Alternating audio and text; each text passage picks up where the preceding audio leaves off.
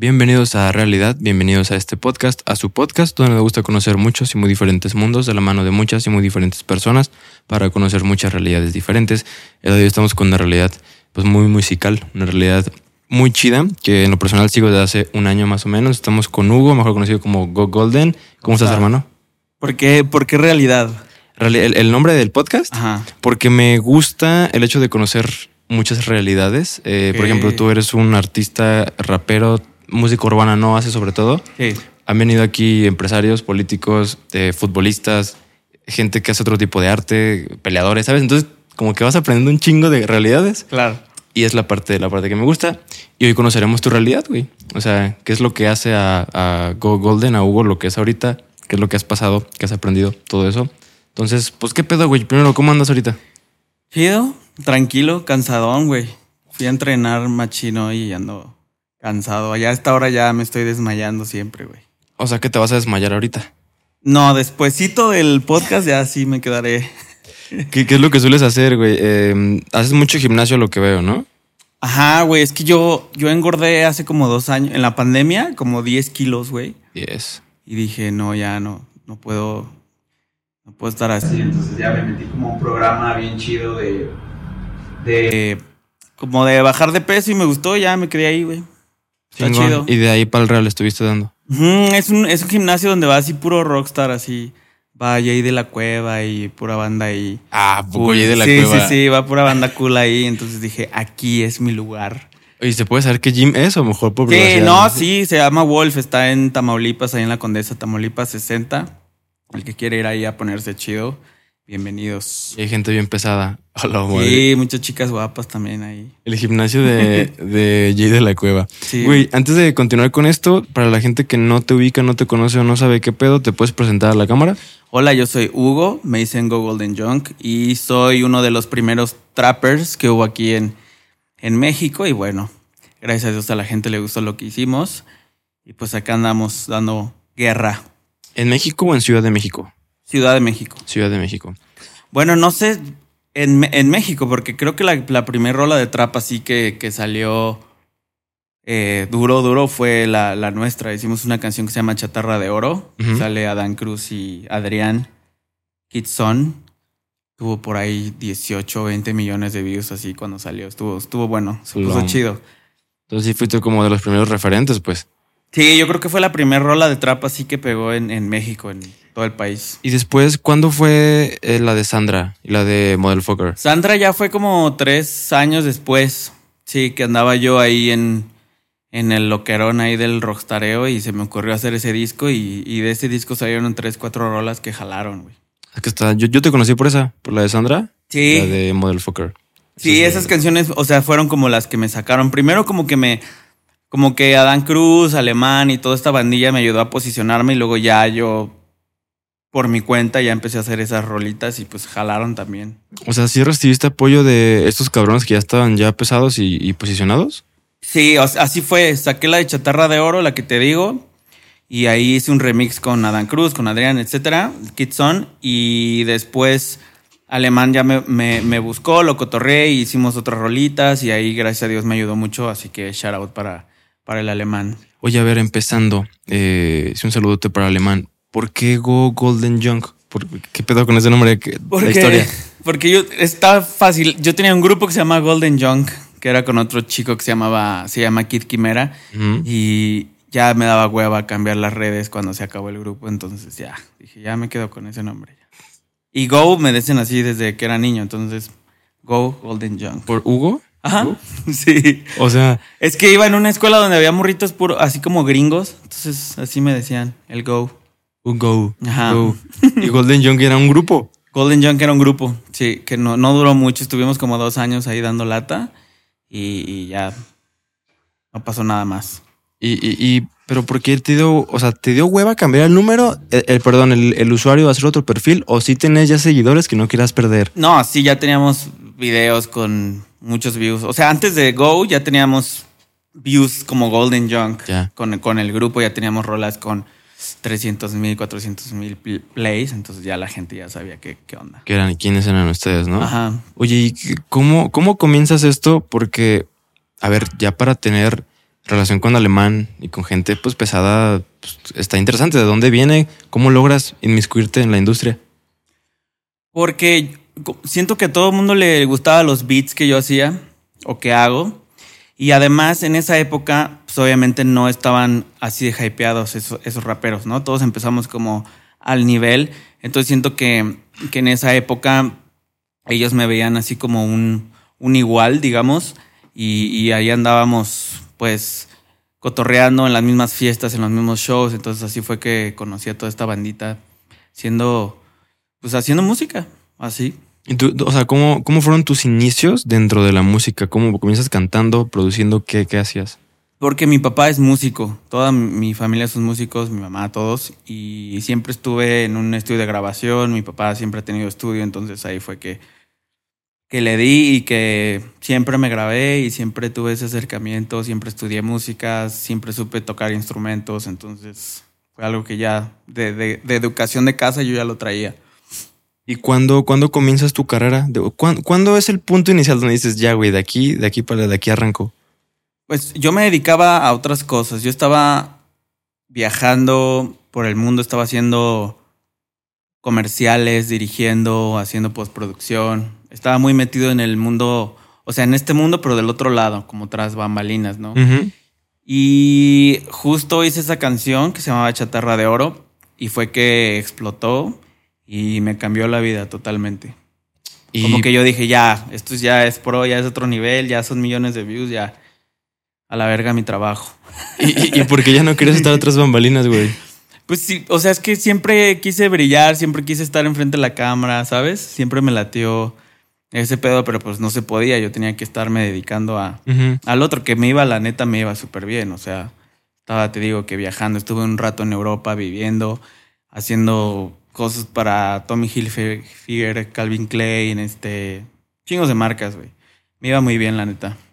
¿Pero te gustó más esto? ¿Te gusta más como estar Sí. expuesto ahí? Sí, sí, yo dije, tengo que, que brillar yo por quién soy, ¿sabes? Como que me gustaba estar enfrente de la cámara. A ver, eras un productor audiovisual, ¿no? A Lo que entiendo, o sea, videos, música, todo eso te iba muy chido. ¿Por qué decides cómo es que se da la opción de hacer esta canción de Chatarra de Oro?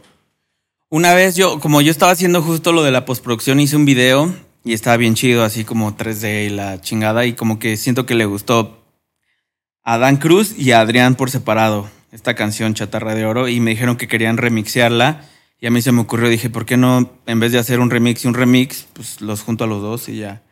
Entonces fue que los junté a los dos y fue la combinación perfecta, yo creo.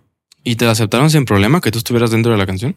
Sí, sí, sí. De- es que Adrián es un, un gran amigo de muchos años y Adán Cruz también fue de los que me apoyó mucho, entonces jalaron, machín. Al otro día grabamos la rola y el video y todo el mismo día. Aquí- dije, aquí no se me escapa nadie. No, pues es- Sí. fue, fue una jugada muy chida, muy, muy. Sí, sí, estuvo chido y la verdad es que le- les agradezco mucho. Buena oportunidad. Y de ahí, o sea, fueron tres años después que sale Sandra, que sale Model Fucker, ¿no? Sí, sí, o sea, yo ya seguí mi carrera, seguí sacando rolas, te digo que saqué un par de rolas con Alemán que también me ayudó muchísimo, luego con el Mara y así como que estuve como que haciendo featurings que agarraron chingos de plays y ya de ahí fue que no se detuvo este pedo. Pero entonces, dentro de esos tres años, hasta Sandra y Model Fucker, sí estuviste movido y sacando y sacando y sacando. y sacando Sí, cosas, sí, pues. sí, sí, estuve muy, muy activo, toda mi lana la invertí en, en los videos, la, la gente pensaba que yo era un morro acá de, de lana porque pues, mis videos estaban chidos, pero la neta es que como me dedicaba a, a hacer videos ya sabía cómo sacarle jugo, Provecho, ¿no? Provecho, sí. O sea, aunque no trabajaras con Red o con Arri, pues sí podías sacar Siempre. algunas- O al contrario, más bien conocía a muchos directores que decían, oye, cuando quieras te grabo un video, me acabo de comprar una red. Y yo decía, ah, pues perfecto, vamos a hacer un video entonces. Entonces, nunca he perdido una oportunidad yo. Nunca. Sí. Siempre estás muy abusado. Siempre, sí. Abusado es mi segundo nombre. Uh, abusado. Sí. Oye, a ver, pero es- eso me llama la atención. O sea, ¿hubo en algún momento de tu vida que hayas perdido una oportunidad tan cabrona que después de eso ya jamás? Sí, sí, o sea, muchas, pero digo, la mayoría de, de oportunidades no se me van, ¿eh? Siempre estoy alerta a cualquier cosa, cualquier eh, cosa que yo vea que en mi visión va a ir a otro, a otro nivel, yo jalo. Puestísimo que Sí, estás. siempre. Oye, ¿y ¿estudiaste algo, güey? ¿Tienes alguna formación académica en la música o algo así? Sí, sí, estudié ingeniería en audio. Eso estudié. Estudié música un rato, pero no, no me latió tanto. O sea, sí me gustó, pero no me gustaba tocar el piano y estar ahí ocho horas al día. Entonces ya eh, estuve en un curso ahí y, y la Universidad de la Música y en el Sindicato de Músicos y ya. Ahí, ahí estuve. ¿Y cómo estuvo la universidad? ¿Qué tal estuvo tu trabajo ahí? Chido, mientras estudiaba, trabajaba en un estudio de grabación, entonces siempre estuve ahí de O sea- la mano. Desde los 20 años ya me dedicaba a esto. ¿Y qué trabajos tuviste? ¿Siempre estuviste muy metido en el medio o tuviste cosas aparte? No, siempre, siempre, pero hice muchas cosas. O sea, de pronto hice fotografía, de pronto hice ingeniería, de pronto producción, de pronto fotografía, eh, pero en cine. Hice muchas cosas. Que cabrón, es como Sí, unos sí, hechos sí. de monerías, güey.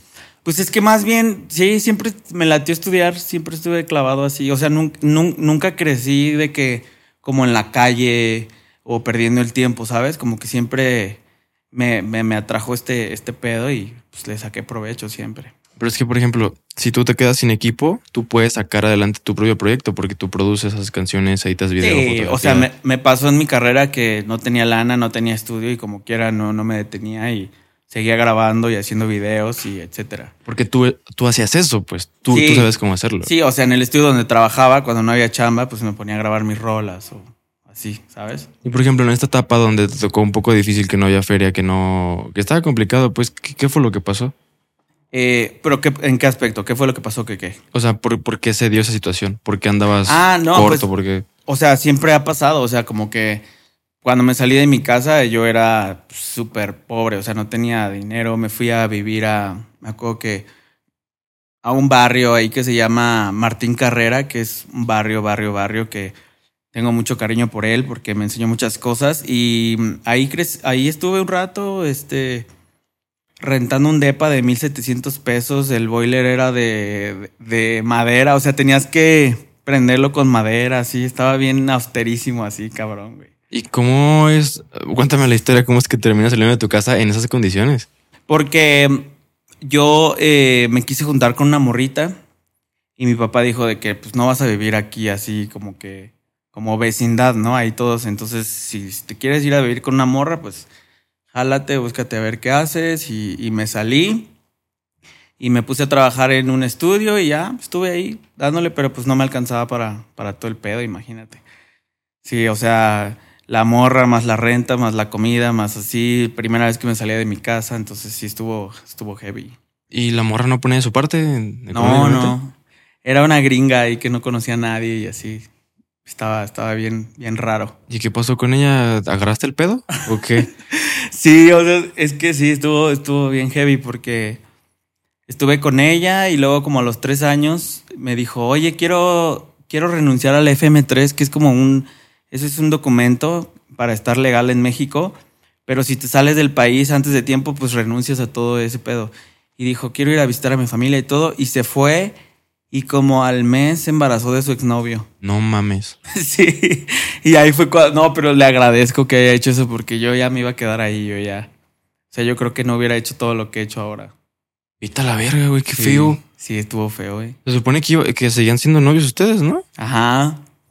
Sí, ya tiene, ya esto ya tiene muchísimo años, pero, pero sí se fue y ahí fue que dije, no, no, ya, yo tengo que, o sea, tengo que regresar a mi sueño, a rapear, a todo esto, porque pues yo me dedicaba a otra cosa. Digo, a la ingeniería, pero pues no tenía nada que ver con pues, el swag, rapear y Con el ser artista. El rockstareo cero, lejos. ¿Y estar con ella te ataba de esa manera? Pues es que no era estar con ella, sino que cumplir como hombre, ¿me explico? O sea, estaba todo el tiempo trabajando y, y eso, formándome y trabajando. ¿Y ella qué hacía, güey? Pues de pronto era como hostes, era como hacía cosas de modelaje y así, pero pues, la neta es que no deja mucho eso. No, y a lo que veo como que muy freelancer, ¿no? Como que muy, muy vale sí, madre. sí, no, no era nada, nada fijo. A ver, y pasan tres años, te devuelves con tus papás. ¿Qué no, haces, no, cero. Nunca me devolví con mis jefes, dije en él. Y yo tenía un amigo que puso un estudio así cabrón y le dije, güey, no tengo dónde ir. Me dijo, no hay pex, quédate aquí en el estudio. Y de ahí fue que ya no paré, güey. Empecé a traer chambas al estudio, empezamos a trabajar un chingo. Trajimos una hija de un político que quería hacer un disco, nos pagó como 300 mil pesos en esa época y ya con eso me aliviané y ya. De ahí dije, en él no, no vuelvo a pasar por lo mismo, güey. O sea, ya viste que sí había posibilidad de hacer mucho dinero. con Sí, sí, pues es que más bien como que estaba medio frenado por la vida que llevaba, pero ya después de ahí dije, no, ya estoy solo, no hay pex, duermo aquí en el sillón, no hay falla. Y ya de ahí nunca regresé a casa de mis jefes. O sea que Jamás. estuviste durmiendo en, en el sillón del estudio. Sí, un ratote, ¿eh? como meses, meses ahí hasta que ya pude agarrar algo y ya me, me mudé a la Nápoles, a un depilla ahí y ya, todo chido. Pero sí estuvo, estuvo hardcore, estuvo chido. A ver, ¿y cómo, cómo es tu contexto familiar, güey? O sea, eh, ¿tuviste, digamos que los recursos siempre de poder hacer este tipo de cosas? ¿Tenías que trabajar para ir a tu casa? ¿Tus jefes te apoyaron? ¿Qué pedo? O sea, mi jefe siempre me dio lo que necesitaba, pero nunca ha sido alguien de dinero, jamás. Pero, pero nunca nos exigió de que, hey, tienes que aportar o así, más bien como que decía, ¿qué necesitas para que estés chido y para que cumpla, ¿sabes?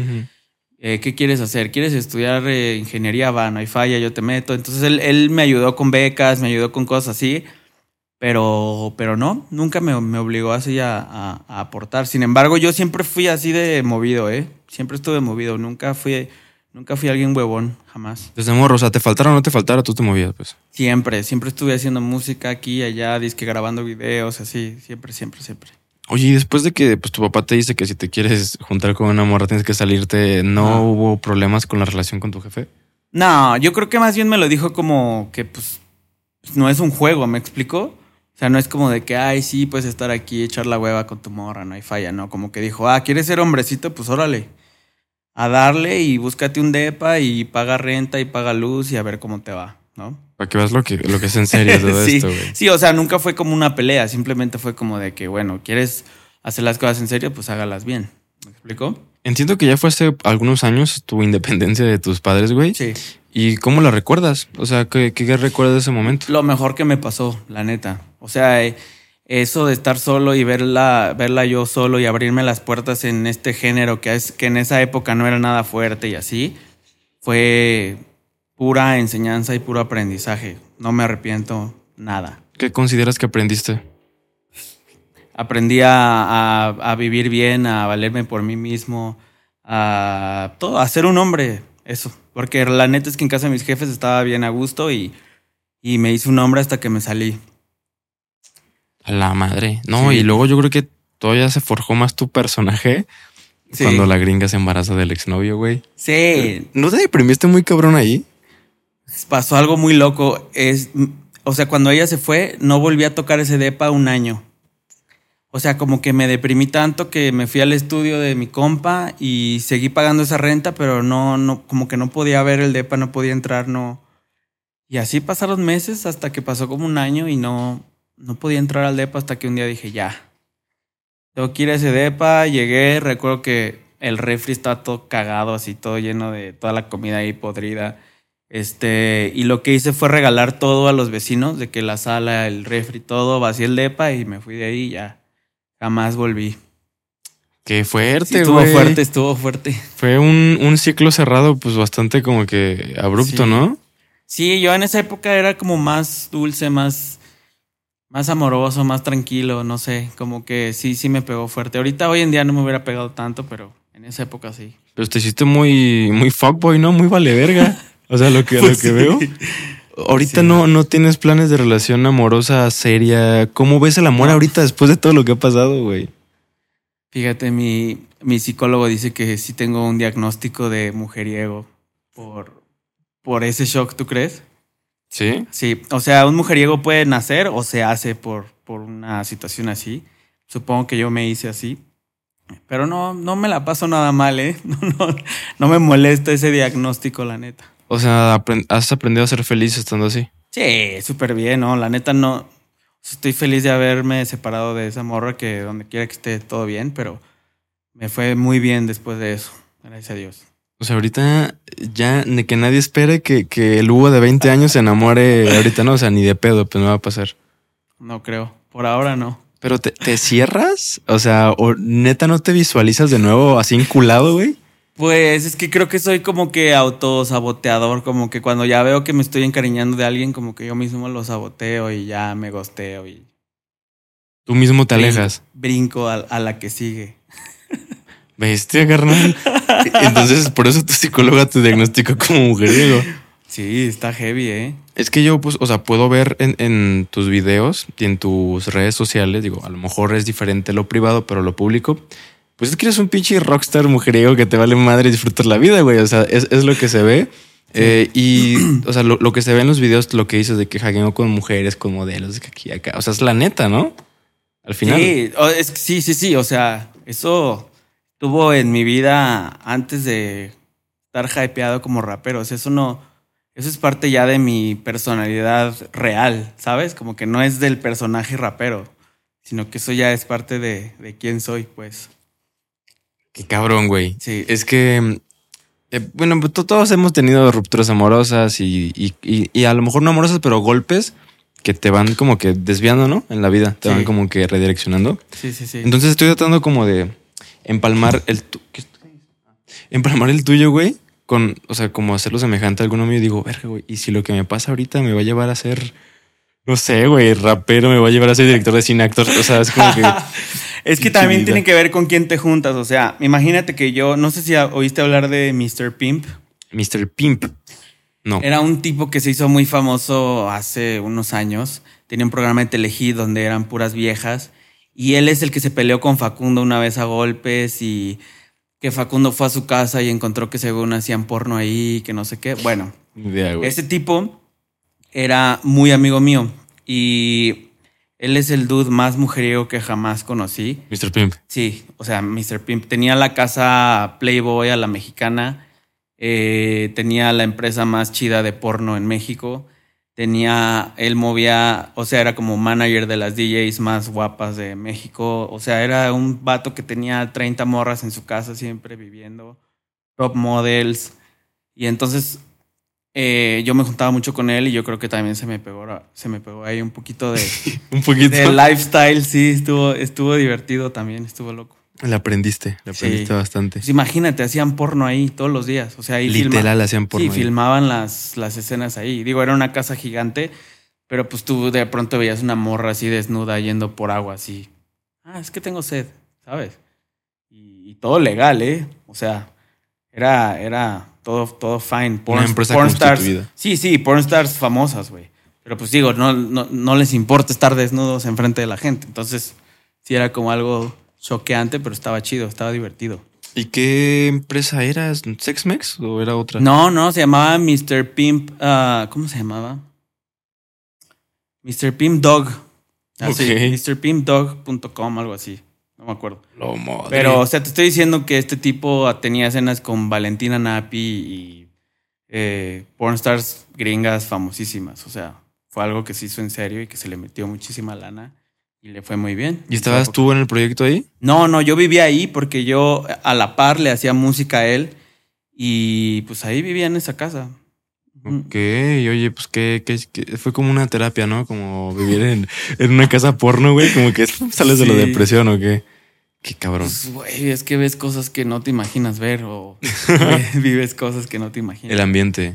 Y hablando de, de tus, o sea, de tus relaciones interpersonales, amigos, todo eso, digamos que quiénes, quiénes fueron desde el principio tus colegas, güey, con quienes sigues hasta ahorita. Porque, por ejemplo, veo que eres súper nalga de Simpson a huevo, güey. Sí. Un ejemplo, no sé quiénes más han, quiénes más han estado ahí O presentes. sea, de la siempre? industria. Simón. Pues mira, yo soy alguien que siento que tengo un talento así nato para llevarme bien con la gente y hacer PR y entonces tengo muchos amigos de la industria, o sea, podría mencionarte miles, pero sí de los primeritos fue el Mr. Pimp, yo creo que fue de los primeros, así que, que me apoyó y me pagaba un chingo de lana por todo lo que yo le hacía y gracias a él viajé, fui y vine, entonces yo creo que ellos fue del- él, fue de los primeros que me apoyó así, cabrón. O sea, sientes que le, que le debes mucho o estás muy agradecido con, con Mr. P. Sí, y no, no, no por lo de las viejas, sino porque en realidad me sacó de, del hoyo y de. O sea, me pagaba un, un buen de lana, me pagaba 10 mil pesos por beat y el- a la semana me pedía 7, 8 beats y así como se los entregaba, me pagaba el vato. Entonces, la neta es que me iba increíble. Y eso fue antes de rapear, ¿eh? O sea, ya me iba muy chido antes de eso. O sea, ya conocías el dinero antes de. Sí. Sí, de- de hecho yo creo que he ganado más dinero fuera de... O sea, haciendo producciones y así que en realidad de mi música y de mi música hago buena lana, ¿me explico? Sí, sí, O sí. sea, como que sí, o sea, como que siempre me fue bien con eso. Y aunque te ofrezcan más dinero por estar atrás de bambalinas, ¿no lo aceptarías? Es que yo acepto todo el dinero, ¿verdad? enfrente de bambalinas, atrás, al lado, de a Ok. lados. O sea, todo lo que yo pueda hacer, siempre digo que sí, sí. O sea, ¿todavía sigues de, digamos, de Ghost Producer, güey? ¿O ya no? Sí, sí, sí, sí. O sea, nunca perdí mi chamba de Ámsterdam y siempre hago rolas Para comerciales y la neta te pagan súper bien. O sea, yo creo que he sido de los productores que más ha cobrado por un beat. O sea, me han pagado pues, casi, ¿qué te digo? 9 mil, 8 mil euros por, por una producción, imagínate. O sea, canción terminada y todo el pedo. canción terminada y todo, que obviamente son unas chambotas, pero pues, unas lanotas, güey. o La sea, neta. Hablamos de más de 100 mil pesos, casi Sí. 200 mil lanas, güey, por Sí. una sola canción. Sí, sí, sí.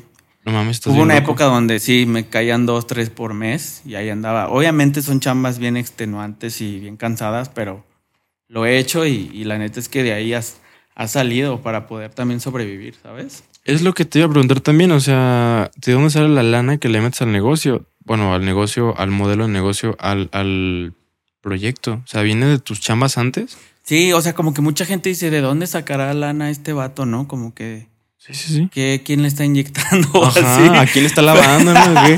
Pero no, no, es que yo soy, o sea, la neta es que soy muy trabajador y muy inteligente y siempre he hecho estas chambas de comerciales y marcas y etcétera.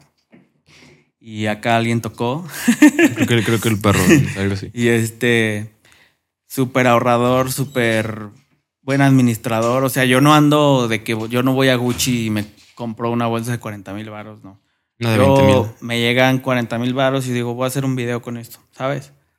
Y así. No eres como- de ropa de marca, no eres de andar. No, no, no, no. O sea, digo, obviamente tengo mis cositas, pero no soy alguien que. O sea, yo. Ahí me caen 100 mil varos y lo primero que viene a la mente es dónde lo voy a meter, qué voy a hacer con este dinero, cómo puedo hacer que me rinda más, ¿sabes? Como que nunca he sido alguien que, ah, sí, me voy a comprar esto y me voy a poner unos dientes de oro y ya me lo gasté todo. Jamás. ¿Y, y crees que eso cambie mientras eh, suba más el nivel de ingreso? No, al contrario, siento que entre más crezco, como que más inteligente soy. Obviamente tengo mis fallas todavía, pero pues ya fallas a otro nivel, ¿no? Pero la neta es que, regresando a tu pregunta, o sea, mi disquera, obviamente, y yo somos los únicos que, que invertimos en, en, ¿En ti? el proyecto. Y todo este dinero viene de la música y de, y de lo mismo que hacemos, ¿eh? Ahí por si tenían la duda, no, no estoy aliado con nadie ahí raro. No lava dinero, no. No Ojalá. No, si fuera eso, no, sí pediría así de que, oye, pues un Lambo, ¿no? Una acá, una, una Jeepeta 2022 o algo así. Que valga la pena tu pellejo, ¿no? Que- Exacto. porque ahí sí te metes en cosas densas, güey, al Sí. chile. Oye, ¿en Sí. qué disquera estás ahorita? Estoy con More Juice. No lo More güey. que está Simpson a huevo y está Robot. Y creo que llevan el management de Jera. Dejara. Pero el, el booking o el management, algo así. Una de las partes, Sí, pues. una de las dos. Sí. Oye, y con Simpson a huevo, ¿cómo lo conociste, güey? ¿Cómo se hicieron tan panas? A Simpson lo conozco desde MySpace, ahí 2010, ahí. No Lo mames. cotorreaba, sí. Pero nos hicimos muy cercanos mm, un poquito antes de la pandemia, cuando Malverde, eh, en paz descanse, fue el que hizo esta disquera y ya ahí empezamos a cotorrear más. Pero siempre lo he conocido, ¿eh? Hace muchos años. Pero nos hicimos panas ya en la misma disquera y ya estando ahí siempre cotorreando. ¿Y ahorita con quiénes te llevas mejor dentro de la industria? Que, o sea, que, que sean personas. O sea, me llevo muy bien con todos, pero pues mis panas son el Simpson y el robot, yo creo. Son los, los más, pues. Sí, ahorita sí. De, o sea, de raperos y de la industria sí. Ya. Sí, ya estoy muy pegadito a ellos siempre. Oye, por ejemplo, me estabas contando hace rato, antes de grabar. Sí, fue antes de grabar, creo, creo que sí. Si no, estoy pendejo ya. Pero eh, que grabaste con Juca. O sea, no que con él cantando, pero en sus instalaciones, ¿no? Sí, sí, fíjate que tengo la suerte de. Con la rola de Soy Moreno, soy de chocolate. Chocolate. Sí, Esa rola bien. me abrió todas las puertas con todos los influencers, toda la gente famosa, así. Y como que desde esa rola todo el mundo quería janguear conmigo y la neta es que hice muchos amigos, entre ellos el, el Juca y mucha bandilla ahí que me apoya. Y ya, sí, Juca puso un estudio que se llama Black Monkey, junto con otros socios, y ahí grabamos, ahí grabamos. Se pone chido ahí. Oye. Hermoso el estudio, ¿eh? Está increíble. ¿Está aquí en Ciudad de México? Sí, gigante. ¿Black Monkey? Black Monkey. A ver, Ahorita ya grabó ahí el Santa Fe Clan y ya mucha gente ahí pro. Pero los primeritos que grabamos ahí fuimos nosotros. qué chingón. O sea, lo, lo acaba de abrir realmente el estudio ese vato, güey. Ajá, tendrá noviembre, diciembre del 2021. No sabía que Juca tenía estudio, güey. O sea, Sí. de, ese vato es un. eh, Tipo, es un empresario. Eso, esa es la palabra de un empresario, güey. Tipo Claro. Salomundo, tipo Luisito Comunica, güey. O sea, ¿qué más business tiene ese vato, güey? Tiene el mezcal, sus talleres, el estudio. Pues todo, todo lo que tenga que ver con dinero. Con dinero. Él está ahí. Te diría con carros, pero no. Creo que sí, es, es muy biznero. ¿Y sabes qué es lo más gracioso? Que no le gusta flexear así. O sea, nunca lo he visto de que llegando en un Lamborghini o así. Es un vato súper sencillo. Así tú te imaginarías que llega acá en, pues no sé, en un Lamborghini tuneado, rosa fosforescente. Trae pero, un Porsche, ¿no? Pero yo siempre lo he visto llegar así, low profile, tranqui. ¿Sí? Es chido. Sí, sí, sí. ¿En, en qué carros? ¿De que Jetas, Versas o cosas así? ¿O no Pues- tanto? Pues no tanto, pero ajá, no flexiando así, este, fuera de lo, de lo común. Debería, ¿eh? Pues Si yo puede, fuera él, ¿no? yo sí llegaría así al club, así. En pura G-Wagon a la verga. O sea, no, no trae su Aston Martin o no trae su... No, yo creo, no. Yo creo que también en la ciudad no está tan, tan fácil, ¿no? Pues es que la inseguridad, ¿no? De que te- En Guadalajara sí ves gente así de que. Yo he visto Lamborghinis y así en la. No sé, en, en ¿Acá la o allá? calle. Allá en Guadalajara. Yo mm, he visto un Lamborghini en toda mi vida, eh, en Guadalajara, pues. Eh, muchas Urus, esas sí he Hasta visto el más. Canelo lo he visto ahí en su G-Wagon, ahí en su caravana de, de Mercedes. Su troca ahí. como de 80 millones de baros. Sí. Está estúpido eso, Sí, la que es así la doble, la gigante, no, está cabrón. Sí, no, es una bestia ese güey. Pues eh, creo que se ve un poco más, pero aún así la, güey, la gente que de neta tiene lana, no, o están como Juca o se van de México. Porque los secuestros están muy, Sí. muy de la verga. ¿Nunca te ha pasado algo así medio? Pues más bien me pasa que la gente piensa que tengo mucha lana y eso sí me da un poco de cosa. Pero pues, ¿no? O sea, soy alguien normal, nada más que obviamente pues en los videos de rap pues obviamente tienes que flexear y sacar todos tus juguetes, pero la neta es que no, nunca me ha pasado nada, nunca me han asaltado, fíjate. ¿Tampoco? Jamás en la Y vida. en la Ciudad de México, güey. Jamás, jamás, jamás. Eres un caso aislado. Una vez me pasó que iba en mi coche, tenía un Mercedes negro. Y ya está medio placoso, iba en Tepito, o sea, me metí como unas calles y me metí hasta el fondo de Tepito y ya no me podía salir. Y me tocaron el vidrio así de que, ¡ey! Y yo dije, no, ya, ya valí cake así. No, bájate, no sé qué. Y ya me bajé y, una foto, go, va, va, una. Y yo, ah, no. Pensé que me iban a bajar o algo así. Ya me tomé la foto acá todo, todo pálido. Temblando. Sí. ¿Por qué ya esos mismos vatos me ayudaron a salir y ya súper buena onda. ¿Qué pedo, Sí, güey? estuvo loco. Está muy cabrón. Ayer también me estaban contando, mm, si no me equivoco, Islas, eh, Islas Vlogs, de, un, de también un vato que, que creyó que le iba a saltar en, en una moto, güey. Y, y, y creó una foto, ¿no? Y Escuché una historia de el Chema Gonfi, no sé si lo ubicas al Chema, No. este influencer sobre todo de TikTok, que igual una vez lo persiguieron en la carretera, güey, y dijo, ya me secuestraron y crearon una puta foto, güey. En la carretera, qué miedo. Es que, güey, ajá. O sea, ahí se Presta para. Sí, pero si a mí me tocara, o sea, pues que se lleven lo que es. quieren llevar ya. Pero está, o sea, sí está como un poco delicado, güey, que la gente crea que tienes dinero, ¿no? O sea, no has tratado como que apaciguar eso. últimamente, ajá, justo, dejé de flexear mucho porque, o sea, ¿sabes qué me pasaba? Que mucha gente me decía, oye, sí, te vi llegar, porque yo, yo salgo mucho, mucho, mucho, mucho. Oye, te vi llegar a tal antro, sí, ibas con no sé quién y no sé qué. Y yo dije, como que la gente te está viendo todo el tiempo. ¿En qué coche llegas? ¿En qué coche te vas? ¿Con quién vienes? Entonces dije, no, no, está peligroso, ¿no? Y tienes que bajarle, pues. Sí, y luego yo subo un buen de fotos de que jet privado y la verga y luego van a, vayan a creer que yo ando acá forrado y la neta es que no, gente. Soy alguien normal. ¿Y, y si viajas en jet privado? O sea, sí lo he hecho, pero no tengo un jet privado, ¿no? Obviamente. Y no lo haces tan seguido, pues. pues no, no, no tan seguido, pero sí lo he hecho, pero... Oye, para viajar en un jet privado, ¿cuánto cuesta un viaje en jet privado? Porque lo rentan, ¿no? Tengo entendido que Sí. rentan por viajes, güey. Pues es una lana, ¿eh? O sea, pero por ejemplo, si es, si vas en un grupito de amigos y entre todos ponen lana, o sea, te puede salir hasta casi como si fuera un viaje normal, si lo repartes en tus amigos. y además te vas cómodo y te vas a la hora que tú quieras. Entonces, más bien es una onda de, de conocer precios y de saber con quién, ¿no? Como, como cuánto anda un viaje Pues es promedio, que güey. Depende, o sea, obviamente depende a dónde vas, cuántas horas de vuelo, si te van a esperar, si vas o vienes y así, pero pues puedes salir, eh, o sea, hasta con 20 mil varos, te puedes ir a, Acapulco con tus compas y si lo repartes entre todos, pues te sale casi igual. Que si es, es- depende del jet, la, la Depende- calidad. Ajá, exacto, depende de todo, pero digo, es totalmente alcanzable, solamente que la gente pues le da miedo a lo mejor presupuestar ese tipo de cosas, ¿no? Sí, completamente. Y, pero ni- no es y- imposible. y siquiera preguntar, güey, como que ni siquiera preguntamos porque Sí. damos por hecho que cuesta un chingo de Justo, esto, justo este, tengo unos amigos que son los que ahí me rentan lo- los aviones para los videos y así. Súper buen precio que me hacen y la neta te va súper a gusto y a la hora que tú quieras y totalmente rentable y totalmente alcanzable. ¿eh? O sea, aparte de que grabas tus videos con jet, viajas en jet y te... A veces, ¿eh? A veces cuando, cuando, cuando entre todo, ahí se arma la bolita, ¿se puede? Sí. O sea, cuando, cuando incluso es más como un plan social, ¿no? No tanto de transporte, sino como que, o sea, está perro la experiencia de, de- de viajar en esa madre, pues. Sí, sí, sí, son, o sea, son parte de las cosas que viví con mi amigo, el que te digo, el Mr. Pimp, que me enseñó de que, hey, o sea, tú puedes hacer esto y puedes hacer lo otro y no tengas miedo y no pasa nada si preguntas y pre- presupuesteas, ¿no? Algo así.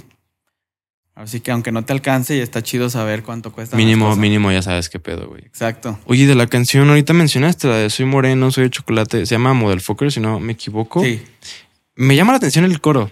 O sea, porque bueno, pues eres moreno, soy moreno. En México hay muchos morenos, pero ¿por qué? O sea, ¿en algún punto sufriste discriminación por el tono de piel? ¿Estás orgulloso? Más bien, mm, al contrario, o sea, como tuve muchos amigos con mucha lana y, y con, con otro nivel de vida y judíos y así, yo me daba cuenta que a mí en vez de tratarme mal, me trataban más, o sea, me trataban súper chido. Y me pagaban todo, e íbamos a Tulum y con 20 modelos. Y, Eran judíos.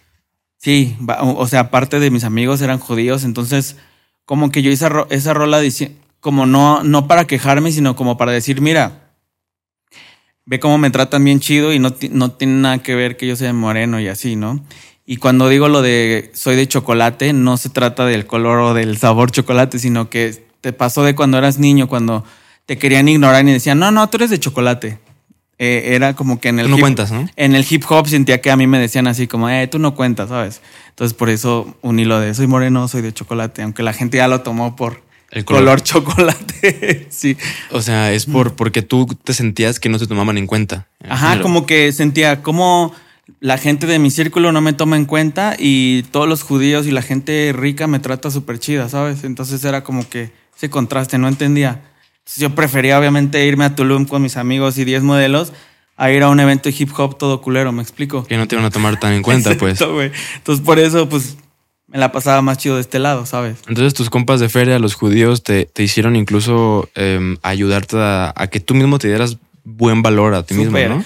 Y, y, o sea, por lo menos a mí me pasó que a mí nunca me discriminaron en un, ningún antro, me dejaron afuera, siempre me dejaban pasar.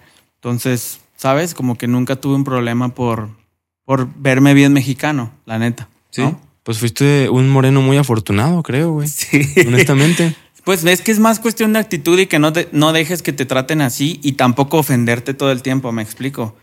Porque mucha gente también es de que, ay, pinches fresas, no sé qué, y ni siquiera los conoces. Hay gente fresa que es bien chida, así como hay gente de barrio que es súper chida. Y, hay, y en todos los niveles hay gente que te va a tratar bien y que, y que si te haces sus amigos, güey, la vas a pasar genial, me explico. Sí, o los, en el barrio o en el donde sea, ¿sabes? los estereotipos están pues muy cabrones y a veces pueden demasiado. A veces puedes dejar de tener una muy buena relación por O sea, siento que así, para que a los demás no le importe, a ti no te tienen que importar, güey. ¿Sabes? Como con quién estás o cómo se ve. Cómo te ves. ¿Sabes? Sí, sí, sí. Como que tú, si tú llegas seguro a un lugar y así te tratan con respeto, aunque yo tenga tatuajes en la cara, yo llego a, a un restaurante en Mazarik y me tratan igual que a un judío, me explico. ¿Y crees que tiene que ver con, con, con tu presencia, con lo que tú transmites? Pues Totalmente, o sea, tu seguridad y tu, y tu respeto también y tu educación, ¿me explico? sí. Si tú eres educado y respetuoso con todos, todos te van a tratar igual. Oye, ¿nunca, nu- ¿nunca te ha pasado que te tengan miedo o presientas que la gente como que se cambia de acera o así porque cree que lo vas a saltar, güey? Más bien me, me ha pasado, que esto está más heavy, que gente que sí está heavy, o sea, por ejemplo, en antros medio fresas, que se me acercan y me dicen, oye, este, el patrón quiere saber tú quién eres y así. Y yo digo, no, no, a ver, yo no soy nadie, yo nomás estoy aquí cotorreando ya porque, o sea, como que no es normal ver a, a gente como yo en los lugares muy fresas, ¿no? Sí. Pues más me ha pasado como en ese aspecto, como de que la banda pesada como que dice, ¿y este quién es, no? ¿Qué hace aquí este malandro? ¿De Ah, dónde? cabrón. Ajá, sí, sí me ha pasado. Pero es más por eso, porque no te quieren ahí o porque No, porque dicen, ¿y ese quién es, no? Porque, hay- porque aquí en este antro tan fresa hay un vato ahí todo tatuado de la cara. O sea, ¿quién lo dejó entrar? O a quién conoce o quién es, ¿sabes? Y ya yo, obviamente, siempre buena onda, así de que, hey, yo hago música, mira, soy rapero y bla, bla, bla. Palomita azul. como para aliviar todo ese Sí, pedo, no? ¿no? siempre, siempre. es Sí, que sí. imagínate que no le caigas a un patrón. No, no, no. No, está, está cañón. Pero siempre lo he dicho, mientras tú no hagas nada ni tengas nada que ver con eso, pues. de que te vas a preocupar, ¿no? Pues sí, no tienes nada que preocupa- preocuparte. Digo, habrá la ocasión donde no le caigas bien a alguien y te den unas cachetadas, pues ni modo, te tocó, pero tú siempre respetuoso y siempre, y siempre educado con todos. Oye, hablando de eso mismo, hablando de, pues, de los estereotipos, del físico, de la apariencia, en un video tuyo, que bueno, creo que va a ser un video musical, pero fue un fragmento de Instagram, estabas diciendo, bueno, aparte de que en tus rolas es muy común escuchar de que jangueo con modelos, jangueo con acá, con acá, estaba, o sea, fue muy disruptivo porque mencionaste que me traigan unas trans, que me traigan unas Britney Spears, una madre así, güey. Ajá. O sea, ¿por qué? ¿Tienes, tienes una, una afinidad sexual hacia las personas trans? ¿Por qué ponerle este, este elemento a tu canción, güey? O sea, mucha gente siento que lo tomó por otro lado. Te voy a contar un poco el background y, el- y- la historia. Yo mucho tiempo antes del rap y antes de que pegara todo este rollo, yo me dedicaba a algo que en los antros, hace cuenta que te pagan por, ser, por ir como celebrity y, y invitas eh, chicas con seguidores y chicas muy guapas y te pagan por ir a los antros y estar ahí con tu crew y darle, se llama imagen al lugar, ¿no? Entonces yo me dedicaba mucho a eso. Yo iba yo, invitaba 20 amigas modelos y nos pagaban a todos e- y hacíamos eso. Entonces, eh, de, ahí es que, de ahí es que viene el, el- el mundo de la noche que yo hablo en esta rola, ¿no? Que hablo de cómo se mueve la noche y así. Y en la noche no importa si hay una trans, no importa si hay una bi, no importa si eres gay, no importa si lo que sea. O sea, lo importante en la noche es el tecno y disfrutar y chu- chupar y todo eso, ¿sabes? Entonces, lo, eh, quería mostrar como ese mundo donde vengo yo, donde no hay discriminación de nada. Y, y justo en esa canción digo como yo hangueo con trans, hangueo con niñas bi, hangueo con todo esto, porque pues en mi crew todo el mundo es aceptado, ¿sabes? Pero yo en lo personal nunca, pues obviamente nunca he estado con, con una chica trans físicamente, o sea, nunca he cruzado esa línea. Y la verdad es que es porque nunca he tenido, pues, nunca, nunca me han nacido las ganas y nunca he tenido esa preferencia sexual. Sin embargo, no, no tengo problemas ni, y tengo muchas amigas trans muy guapas que respeto mucho, pero no, no, yo no. Por, por ese lado nunca le he dado, fíjate. Ok. Solamente una vez en un antro me besé con una morra que después me enteré que era, que era vato, pero pues fueron unos besos ahí. ¿Y, y qué sentiste después de eso, güey? Pues nada, porque pues ya había pasado y estaba borracho y ya X. Hermosa la, la chica, pero no, nunca, nunca he cruzado esa línea, fíjate. No te interesa, pero no te llama la atención. No, no, no, no. Es que yo pensé Sí, no. por la letra que sí. O sea, Sí, sí, mucha gente lo pensó, mucha gente ahí se hizo así como un rollo ahí en, la, en las redes, pero nunca fue por ese lado, fíjate. O sea, todo lo contrario, es por el lado de la inclusión, por el lado de, Sí, de- de total. ellos. O sea, somos iguales, no hay pedo, ¿no? Sí, total. Y la neta es que, que hoy en día, pues a veces no, no te das cuenta. O sea, hay chicas trans que son hermosísimas y que tú las ves y dices, wow, ¿no? Entonces, digo, a todos nos, nos puede pasar ahí, o a todos les ha pasado que alguna vez te besaste con, con una chica trans y nu- nunca te diste cuenta, ¿no?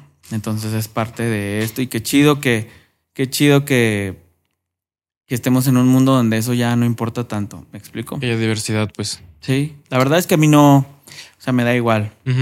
O sea, no, no, nu- nunca le he entrado, pero pero me da igual. O sea, pero, y, y lo, o sea, en esta ocasión, en la canción, lo estás abordando de una manera inclusiva, de una manera todo lo contrario, incluso a lo que pudieron pensar muchas personas que, que vieron ese clipcito. Y güey. la canción se llama CDMX y creo que en estas ciudades donde he visto, por lo menos yo, que es a donde más le- a la gente le, le vale madres eso. O sea, tú vas a, a otros estados del país y siento que todavía se asustan un poco con, con la gente gay, con las chicas bi. Aquí siento que ya está mucho más mezclado, ya es mucho más fácil ver todo tipo de gente en las fiestas Sí. y al final tienes que convivir, ¿sabes? Sí, aquí hay demasiada diversidad de todo tipo. Sí. Eh, pero de eso, pues es que es como la, la cuna de donde salieron los movimientos, güey, las marchas, o sea, las voces que se alzaron en pro de la, del orgullo, de la, ¿sabes? Entonces creo que está chido y, y como que le da un buen toque. Y aparte, pues estamos en el mes del orgullo, entonces creo que va a salir pronto, ¿no? Esa rola. ¿Va a salir este En mes? una semana sale. Ah, pues, o sea, le das como. Creo que agarra buen hype. O sea, creo que agarra. Hay, hay buenos elementos aledaños al, al- a la rolita que, que la va a hacer. Pues yo creo que salir chido. Y, o sea, ya hablando de este tema, para cerrarlo, si, no sé, güey, eh, tienes una experiencia con una chica trans, tú, bajo tu perspectiva, tu, tu opinión personal, ¿debería, ella te debería decir que es trans antes de cualquier cosa o no tendría por qué hacerlo? Uy, este tema es delicado, ¿no? Es que mira, es como, a veces lo veo como si yo llegara y yo te dijera, oye, ¿qué onda? ¿Cómo la tienes? ¿Estás, estás rasurado? Pues como que, ay, güey, ¿por qué me estás preguntando eso? ¿Qué te importa, no? Tu sexualidad es, es tu pedo, pero creo que también es importante hacerlo saber para, para que sea tu decisión si también quieres o no jalar algo así, me explico. Pero pues tiene que haber un punto, un punto ahí donde pues esta persona deba avisarte. No, no siento que deba ser de primera, pero tal vez antes de pasar a, a algo más allá. pues Segunda sí, base. A segunda base, pues sí deberían de a lo mejor hacerte saber. A mí me ha pasado que, que me han hecho saber y que ya yo tomo mi decisión, ¿no? Pero, pero sí, es un, es un, es un punto bien delicado, eh, la neta. Pero sí, yo creo que así de primera uno llegar y preguntar, así yo creo que no, No va. no va. Sí, yo creo que hay que esperarse. Igual no pasa nada, conocer a la persona y luego ya verás si te avientas Al round. al round o no. Sí, Sí. creo que es de las respuestas más polite que, que he escuchado, güey, porque sí es súper espinoso el tema. O sea, te metes y te vas a picar por alguna manera, pero pues sí, es, es como un balance. O sea, te respetamos, te respetamos cualquier cosa. eh, pues, sin embargo, también es el respeto bilateral. O sea, Sí. respetar la otra parte. Es, mm, creo que llegar con una- esa sorpresa ya al momento, como que, ah, cabrón, creo que me hubiese gustado saberlo antes, ¿sabes? O sea, Claro. que, que, que no avisa, no es como de, hola, soy, me llamo tal y soy trans, ¿eh? Para que sepas. Ajá. Pero pues sí que, Sí. que, verga, güey, como que ya vamos a, ya va a pasar, avisa, creo. Sí. Es, es lo decente, me parece, güey. Eh, Eh, sí. Por ejemplo, tú, o sea, ¿qué harías si estuvieras ahí en tu casa con una chica ya fajando y todo y de pronto te dieras cuenta que no es, que no es eh, Mujer biológica. mujer biológica, exactamente? Si yo me doy cuenta sin que ella me lo dice, eh, yo sí le paro, se me va a bajar, güey, para empezar, porque a mí no me gustan las, las mujeres trans. Ajá. y le diría de que, pues, cámara, o sea, yo creo que me reservaría mis juicios de por qué no me dijiste o por qué sí, pero a la chingada. O sea, Sí, porque a, mí, sí me- a mí sí me gustaría que me tengan ese respeto de, oye, ya, ya, o sea, es que ya está pasando, ya, ya te estás involucrando, pues te aviso que esto, ah, órale, gracias. Ya, ya veo si le sigo o no le sigo. Claro. Entonces yo sí, o sea, sí sería un- una situación negativa para mí, sería como un shock de, ah, qué pedo, qué pedo. Este, porque yo esperaría, o sea, yo, si yo estuviera en situación, yo avisaría. Yo, Sí. si ya está sucediendo, entonces, pues digo, nunca me ha pasado, güey. Nunca, a lo, a lo más que me ha pasado en algún punto de mi vida usé Tinder. Entonces, pues, el típico, ¿no? Que haces match, no lees bien, ya que lees, ah, chica trans, bueno, Ajá. ni pedo. Entonces ya, sigues. Pero no, no A mí, pasado. a mí me pasó que me avisaron ahí mismo en mi casa, Ajá. pero no, no había pasado nada. Y siento que ha de ser bien incómodo para la otra persona también avisarte algo así, ¿no? Entonces yo lo que hice fue de que, ay, me puse a bromear y no sé qué, y unos shots, jajaja, y la hice reír un... Bueno, y lo de que, oye, qué pedo, pues qué, vamos a la fiesta. y Pum, pum, y ya, ¿sabes? Pero tratar también uno de no hacerlos pasar Mal rato. mal rato, güey, ¿sabes? Porque pues de por sí es bien difícil para ellos ahorita. Entonces siento que uno pues debe de surfear, saber surfearla, ¿sabes? Claro, como ellos lo están surfeando. Ajá, súper y respetar y, y todo bien. Es que ahí ella, ella te dijo, ella te comentó. Sí, sí, sí, total. Y si Antes de cualquier otra cosa. Y si no te comenta nada y te das cuenta ya. No, no me hubiera dado cuenta porque, para empezar, es, es modelo, hermosa. O sea, no, la verdad es que no me hubiera dado cuenta, ¿eh? Ok. No me hubiera dado cuenta. O sea, que, que entonces qué decente por avisarte, la neta. Sí, la neta, sí, donde quiera que estés, gracias. Le, enseña- le enseñaste algo. Oye, este, ya para ir cerrando el, el episodio, tengo dos dudas, dos preguntas. Una está bien chiquita y bien leve. ¿Cómo obtuviste la palomita azul de Insta, güey? ¿Qué pedo? Pues gracias a Malverde. Malverde. Eh, nuestro manager, que no sé si sabes quién era él. No. Malverde f- es un, uno de los managers más importantes dentro de la escena hip hop mexicana. Él fue el que en su momento hizo llegar a Alemán muy lejos y a, varios artistas y después agarró a, otros artistas y ya, en fin. Y él fue el que nos agarró a nosotros y gracias a Dios nos ayudó y él eh, en su momento me dijo, hey, pásame tus datos y me verificó y súper bien. Después eh, falleció de COVID hace un año y medio y en paz descanse, pero muchas cosas que le debemos a ese señor. Era chido, buena onda. Qué cabrón. Sí. O sea, tenía conectes bien pesados como para ver, verificar tan rápido, ¿no? Sí, Malverde sí era alguien que se, que se movía y que, que lo extrañábamos mucho, pero, pero así es sencillo, ¿eh? Estuvo así de que un día me dijo, eh, pásame tal, tal, tal datos y al otro día ya estaba verificado. Sí. No. Igual ya tenía yo que 90 mil seguidores, o sea, según yo ya, ya estaba más fácil. Sí, ya no era como que una carta en blanco, pues. ¿Tú estás verificado? Sí. No, güey. ¿No? Ojalá. Ves que la estoy buscando, por eso Si estoy quieres como... jugamos Ouija y acá le preguntamos a... Verde, más verde, güey. Desde el más allá. ¿Cuál fue el hack que usaste, güey? sí.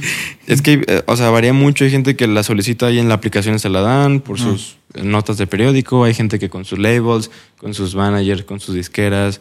Hay gente que paga directamente. O sea, es un mundo, pues. Sí, gracias a Dios nunca pagué por seguidores, ni por la verificación, ni por views, ni por nada, la neta. Y por la verificación sí te pudieron cobrar, ¿eh? O sea, sí, sí era como muy viable que te cobraran, pero qué chingón, güey. Sí, la neta es que sí está, estaba chido. Y aparte me verificó a mí y a otros artistas ahí. No sé con quién fue, la neta no tengo idea. Si alguien sabe cómo hacerlo, mándeme mensaje. Estoy interesado en, en la información. Y, güey, eh, por último, antes de, de entrar a una sección ya muy leve al final, pero es diferente. Tú estuviste en el podcast con Luisito Comunica Sí. y con Bert. Rutinas, Ujú. pero ya no existe el podcast en su canal. No, ¿Qué pasó? Para empezar, ¿cómo llegas a ese podcast? pues soy amigo de Bert, que es bien chido, y me dijo, hey, güey, quiero invitarte acá, no sé qué, Kyle. Y yo le dije, ah, oye, quiero invitar a Simpson. Ah, sí, cáiganle los dos y ya. Fuimos. Y justo Luisito estaba en un viaje, entonces fueron tres episodios donde no estuvo Luisito. Y eh, nos la pasamos increíble, nos pusimos un pedón ahí, estuvo chido. Y eh, después vi que no estaba, después de un tiempo vi que no estaba el podcast y ya le escribí a ver de que, güey, no manches, mira. Y ya me dijo de que me parece que borraron los podcasts donde no está, Ver- donde no está Luisito, ¿sabes? ¿Te dijo eso, Bert? Sí, porque se supone que el podcast es de los dos, ¿no? Entonces, hasta, o sea, eso es lo que yo sé, que los tres podcasts donde no está Luisito los, los borraron. Qué cabrón, güey. Y ya después me dijo, hey, güey, no, pues eso- las- esas decisiones no las tomo yo, este, pero pues luego hacemos un sneaker shopping o lo que sea y ya, todo bien. Y obviamente, pues te queremos ver todo bien, pero pues sí extrañamos nuestro podcast ahí, ¿qué pasó? Pues es que está, está raro, ¿no? O sea. Pero suena bastante, pues, bastante lógico, porque creo que los otros Donde no está Luisito tampoco están, creo que los borraron también. Y si a lo mejor fue por otra cosa, pues. Adiós. no, no sabes, ¿no? No. Pues es Sí, que, no. o sea, suena lógico, ¿no? Sí, es de los dos, pero pues, ¿por qué grabar, no? Sin él, si ya sabes que no, que no va. No sé. No sé Solo cómo Dios sabe. funcione, solo Dios sabe. Sí, pero hace dos semanas tocamos en una fiesta de Levi's y ahí estaba Luisito. Que ojo, eh, no sé si por buena onda, porque me conozca, pero me super saludó así de, "Eh, qué pedo, güey, no mames, todo chido. Y yo estaba con, justo con el Juca y con toda la, la bandita con el Capi, ahí andábamos cotorreando. Y ya, según yo, todo chido. Según yo, ha de haber sido por eso, así de que eh, hay que estar los dos en todos los podcasts y ya. No fue personal de que solamente el tuyo lo, lo bajaran. No, no creo. Y no, la neta no creo, porque no creo que haya una razón. O a lo mejor sí fue, a lo mejor fue por views, no sé. A lo mejor quieren que todos lleguen al millón y ese no llegó. No tengo la menor idea. Es que Estuvo sé, divertido, ¿eh? sé que también bajaron el de Danny Flow. No sé si. si Ah, ¿en a- serio? Sí, sí lo bajaron. Y ahí Qué estaban los dos. Sí. Ah, entonces ya, yo creo que ya tiene otro trasfondo ahí. Ahí hay cosas. Hay Pues cosas. a lo mejor son los views, no sé, porque el de Danny Flow sí tenía views, ¿no? Ahí fueron, te cuento después del podcast, sí. Ah. Este, ahí, ahí fue otro asunto, otro asunto más, más de cómo se desenvolvió el, Vean el podcast con Danny Flow. Va a salir antes que esto. Este, entonces sí. fueron como cosas de cómo fue el desenvolvimiento, comentarios, cómo lo tomó la gente, etc, etc, etc. Entonces sí, bueno, obviamente también el de Rix lo borraron. El de Rix creo que no hace falta decir por qué lo borraron, ¿verdad? O sea, creo que se entiende por qué, güey. Fíjate, eh, dato curioso, Riggs fue de los que me presentó así a todos primero, ¿eh? Que todos. ¿En serio? Riggs, buen, buen amigo en su época. Tiene rato que no hablo con él, pero súper chida persona conmigo, buena onda. Siempre fue chido, siempre apoyando y me cae muy bien. Tiene mucho que no hablo con él. Me imagino que, ya sabes, después de cuándo, ya como que se, se, se, se, Eh, desapareció del. Lo del desaparecieron, güey. Pero me cae muy bien. Chido. Chido por el. Riggs, buena onda. O sea, tienes un buen recuerdo de él, pues te, te Sí. ayudó, te ayudó. Súper bien, sí, sí, súper chido. Siempre fue buena onda conmigo. Y tiene algo en común contigo, güey. Pues le gusta el freestyle. Les bajaron el podcast. Sí. Sí, ambos sí, sí. a- ambos no, no tienen podcast en cortinas, güey. Pues qué raro, la neta está raro. O sea, yo nomás quería saber así como el chisme, la neta, nomás quería saber el chisme. Yo de- también quiero saber el chisme. Ya le he preguntado mil veces a Bert. Bert, si estás viendo esto ya, dinos qué pex, güey. Oye, a lo mejor estos TikToks ayudan, güey, los, porque Dani, o sea, en este programa ya hay dos personas que tuvieron podcast con Luisito y se los bajaron, güey. O sea, entonces, hey, queremos, queremos saber, nomás Sí. díganos por qué los O a lo mejor hay alguien más allá arriba de Luisito que no conocemos y él es de que, "Mm, no, esto no va, quítenlo. Malverde, güey. Ándale. No se murió. Y, o simplemente Luisito, eh, no está chistoso, bórralo. ¿Quién sabe? No sé. ¿Quién sabe? Queremos saber, por favor, hagan aquí un TikTok, explíquenos por qué borran episodios. Sin embargo, de soy muy fan de Luisito, ¿eh? Es el único de toda esa bolita con el que no todavía no me llevo chido en, en- con respecto a ser amigos y cotorrear y así. Entonces esperemos que un día se nos haga. Oye, güey, y hablando pues de estas... Ah, es que estoy anotando mis, mis preguntas. Que me van surgiendo. Ajá. Eh, hablando como de esas amistades con personas. Pues bien topadas en el medio, no mames. O sea, por ejemplo, la amistad con Juca, ¿cómo se da, güey?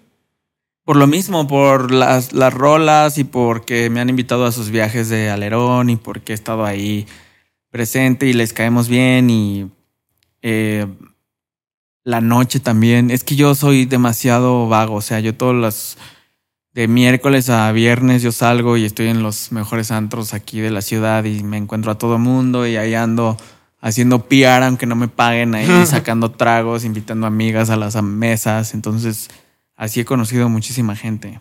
Un desmadre, vaya, eres un desmadre. Vaya que sí, vaya que me gusta el alcohol, pero vaya que ya estoy tranquilo. ¿Qué tanto? O sea, sí tuviste épocas muy, muy, muy de Sí. correr riesgo tu salud. Cañón, o sea, después de Sandra, como dos años no hice música porque me clavé ahí con... Nadie sabe esto, ¿eh? Con ahí una sustancia y estuve ahí valiendo madres. ¿Sustancia o polvo? Ah, una sustancia en polvo. O sea, sí tuviste pedos de adicción. O sea, no, yo no me di cuenta, pero ya era muy recurrente, ¿sabes? Y no, no sé si la gente a mi alrededor se dio cuenta. Yo creo que sí, la gente no es tonta, ¿no? No. Ni y mi familia, yo creo también se dieron cuenta que andaba ahí perdidón. Este, y tuve un accidente bien feo, que luego ya tocaremos ese tema más a fondo, pero tuve un accidente y de ahí este, decidí tranquilizarme, ¿tú crees? Tuve que ir al psiquiatra, me tuve que medicar ahí unas cositas raras y de ahí dije, nunca más voy a desestabilizar mi, mi sistema nervioso, ¿sabes? Como que ya quiero estar chido y de pronto sí me aviento mis mezcales, mis chelas, pero ya hasta ahí. Cambiaste de droga, básicamente. Sí, la neta es que. Sí, la neta es que ya estoy muy tranquilo, no fumo weed, no me gusta la weed, no me hace bien. Entonces es- me siento más enfocado, más chido, más conectado conmigo mismo, fíjate. Pero ¿cuál fue la que te atrapó? ¿La weed o la...? Eh, el, periquillo me latía, fíjate. Me latía por todo lo que, lo que tiene que ver con la noche y me mantenía chido al principio y me hacía sentir seguro y durar en el after, etcétera, pero después se me descontroló un poquito. Pero fue, fue poquito tiempo, gracias a Dios. Gracias a Dios fue poquito tiempo. Pues y- aquí estás contándolo. Sí, sí, después tuve un accidente que no tenía nada que ver con eso, pero tuve, tuve un, este, sí, como un, un trastorno de ansiedad, fíjate. ¿Ese fue el accidente? Ajá, tuve un accidente médico, eh, eh, tuve una operación que se me infectó horrible y desde ahí nunca me sentí bien de la cabeza y de ahí nunca, nunca quise jugar más con, con mis químicos cerebrales, ¿Y ¿sabes? qué fue lo que te hicieron en la operación? ¿Por qué la necesitabas?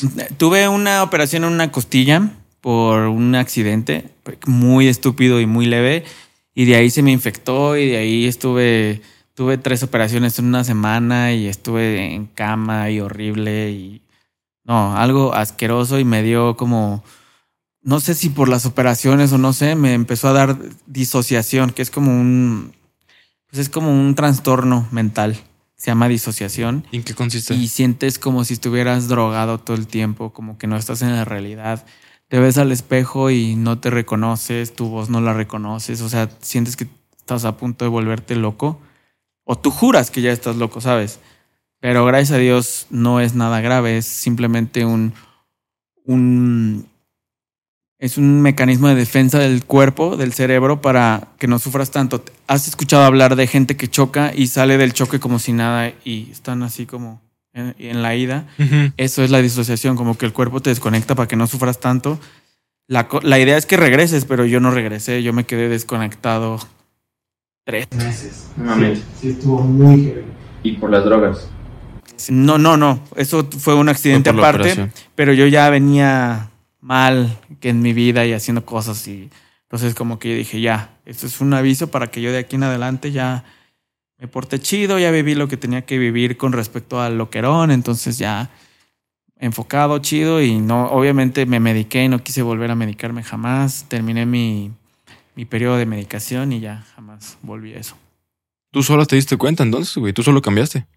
Pues sí, no, porque sí tuve que ir a terapia y, y al, o sea, psicólogo y psiquiatra. Claro, pero tú te diste cuenta solo. O sea, o alguien vino a decirte a... a- Pues no sé si, o sea, yo creo que Dios dijo, hey, te voy a poner un freno yo, porque tú nomás solito no, lo, no, no le, no le vas a pisar el freno, ¿sabes? ¿Tú crees en Dios? Sí, muchísimo, claro. ¿Y, y practicas alguna religión o tu espiritualidad O la sea, practicas? la verdad es que no estoy conectado a, a- no estoy conectado tan al mundo de la iglesia hecha por el humano y eso, mi conexión es mucho más espiritual con Dios, pero claro que creo en, en Él, creo en Jesucristo, creo en, en un Salvador y también creo que no somos un error, ¿sabes? Todos tenemos un porqué. Entonces, pues sí, yo creo que ahí Dios me, me detuvo para que ya abriera los ojos. Si no, se me iba a caer la nariz. La mandíbula, ¿no? Todo trabado el vato. No, yo tengo unas historias horribles, o sea, horribles. ¿Quieres platicarlas o quieres No, pues, no, no, o sea, digo, me pasó haciendo el oso con un buen de raperos famosos ahí que, oye, ya llévate este vato porque ya está bien mal y así. ¿En serio? Sí, sí, sí, era el, o sea, en un punto llegué a ser el tío borracho, ¿sabes? Sí, todo así, siempre andaba bien duro y tres días sin dormir y, no, horrible. O sea, que llegaste a tener, o sea, o llegaste a perder oportunidades incluso laborales por estar eh, sí, mal. o simplemente verme mal, verme mal y, y, y hacer el ridículo. O sea, porque obviamente tú pisteas un buen y luego según te alivianas, pero pues ya te alivianaste, pues ya vas a pistear más. Entonces ya la cantidad de alcohol y sustancias que metes a tu cuerpo ya no son normales. O sea, llega un punto donde por más que te metas de esto, ya no te, ya no te la va a bajar, ya no te va a salvar, ¿me explico? Nada más te vas Sí, sí, a sí. Blackout así total. Sí está, está heavy. Chale, güey, qué duro, pero qué chido que puedas contar esa historia ahorita. ¿Está bien? O sea, después de, de haberte recuperado, la. Sí, o sea, digo, nunca me di cuenta que tuvo un problema hasta que le paré y sí me dio una como abstinencia. Y sí se siente feo y sí fui al doctor y me sentía que me estaba muriendo y así. Y ya me dijo, oiga, usted lo que tiene es abstinencia, usted es, usted está mal, ¿sabes? Necesita ayuda. Pero pues no te das cuenta, o sea, no es como, no es como las películas que estás en tu cuarto ahí todo así.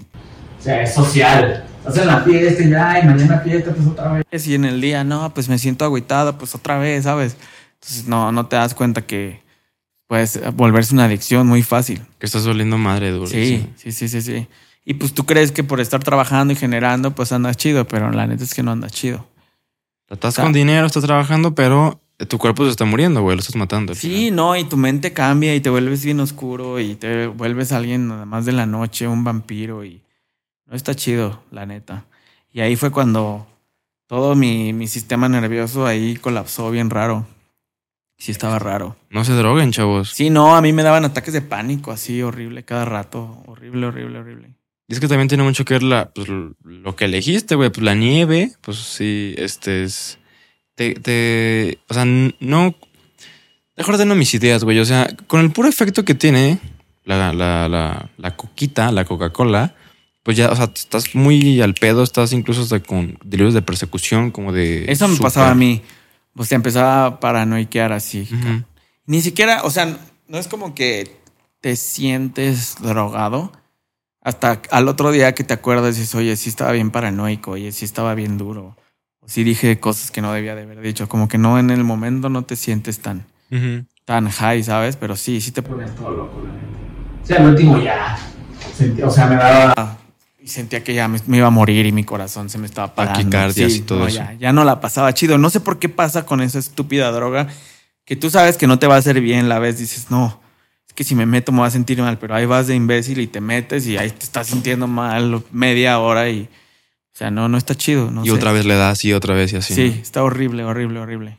Una vez no es muy listo como humano, güey. Muchas veces no. Sí, está heavy. Por eso, la neta, ah, te lo juro. O sea, esa cosa está alrededor de mí 24-7, pues por a lo que uno se dedica. Y yo la veo y ni ganas, ¿eh? O sea, no creas que es como que, ay, es que ya no quiero recaer. No, no, no. La veo y, ugh, no, no, no. No me dan ganas, la neta. Qué chido, güey. Qué re- Sí, reformado no. quedaste. ¿Nunca fuiste en un anexo? No, no, ojalá no, nunca me pase. Qué chido. Nah, no creo. La neta es que sí soy fuerte de mente y cuando digo algo que ya no, ya, ya no. Hasta ahí. Hasta Hasta, ahí. ahí. quedó. ¿Tú alguna vez ahí probaste algo locochón? No, pues weed nomás sale mucho. Este. O sea, el- nunca probaste el perico. No, Jamás. no, porque sí te- hay muchas historias igualitas a las tuyas, güey. O sea, de gente que. Nadie, nadie te va a decir algo positivo del perico, güey. No. Nadie, nadie, nadie. O sea, salvo que te sientes bien acá y se te quita lo pedo. Pero pues es nomás un efecto de un momento. No, no, y a mí me pasó subirme a un avión así high en medio del avión. un ataque de pánico. No, no, no, no se lo deseo a nadie. En un vuelo de cinco horas así. No, Puta. horrible, horrible. Pero te digo, fue una etapa corta. Yo creo que la gente alrededor mío se daba cuenta. En ese tiempo anduve con una novia que me aguantó lo peor y no quiero volver a ser esa persona, la neta, ¿eh? No soy esa persona, ni seré. Entonces, Ni volverás a hacer. no, no, la neta es que no, ya. Qué flojera, la neta. Pues sí, o sea, mejor. unos mezcales y te pones a gusto, ya te duermes de borracho, ya todo bien, pero hasta ahí. Pero hasta ahí, ajá, Sí, no. hasta ahí No, no sobrepasas, pues sí, qué chido, güey. La neta. Sí. Y espero que nunca me gane la tentación. La neta, estoy. Últimamente he estado como reformando mucho mi tabla de valores, de jerarquías, de lo que es importante, de lo que no. Eh, trabajando esta fidelidad a uno mismo, pues. Y una de esas cosas está eso, güey. O sea, yo dije, ya no voy a volver a probar la, la weed. Coca no voy a probar, o sea, no, no, no quiero. O sea, incluso eh, antes vapeaba, eh, sí me generó una, una adicción al vape muy cabrona, güey. A Ajá. la nicotina como que me, me daba así cierta ansiedad de quiero, quiero, quiero, quiero. Sí. Es una mamada, pero dije, a la verga ya. Ya lo dejé, o sea. A mí eso, hasta el vape me pone ansioso, imagínate. Pues es que sí te pone ansioso. O sea, como que lo pruebas y ay, sientes como que la Sí. piernita acá, ¿sabes? Sí, yo soy muy ansioso, entonces pues, imagínate el, el perico y todas las drogas. o Como sea, te tenía, güey. No, horrible, horrible. No, no sé ni por qué a esas. Y uno siempre dice, no, es que la tienes que probar para que sepas. La neta es que no, ¿eh? No tienes que probarlo. No es algo bueno, no es algo chido, no. Y uno, y uno siempre dice, a mí no me va a pasar. A mí no me va a enganchar. a mí Yo no". nunca, yo nunca pensé que estuviera enganchado, jamás. No, Imagínate. No, no me di cuenta. Es que es progresivo. Empiezas una vez y luego dos veces y luego cada viernes, luego jueves, viernes. Y así hasta que miércoles, jueves, viernes, sábado, domingo, ¿sabes? Mi cartera ya. Sí, o sea, y de cinco días descansas nomás dos. Entonces, imagínate, ya vives toda la semana en otra realidad, ¿no? En otro estado mental. Entonces sí está, está cabrón. No se droguen, chavos. Qué chido, güey. La neta me da gusto escuchar la historia por el desenlace. No, no porque hayas valido madre, Sí, sino, no. sino por el desenlace. Y la neta no creo que vuelva a pasar y ya, flojera, ya Estoy del otro lado. Pues este podcast va a quedar como testimonio, güey. Ya si te vemos, si te vemos este podrido después, pues qué pedo, amigo. Pues, No creo. ¿por qué no cumplió su palabra? No, yo tampoco creo. Es que Mis adicciones son otras, las mujeres, di. de carne y hueso. Ya son mis adicciones. Femeninas. Pues sí, güey. Este, creo que. Digo, creo que toda adicción es tóxica. Sí. Pero No, creo que es un poco menos tóxica que el coca. Así que vayan a terapia.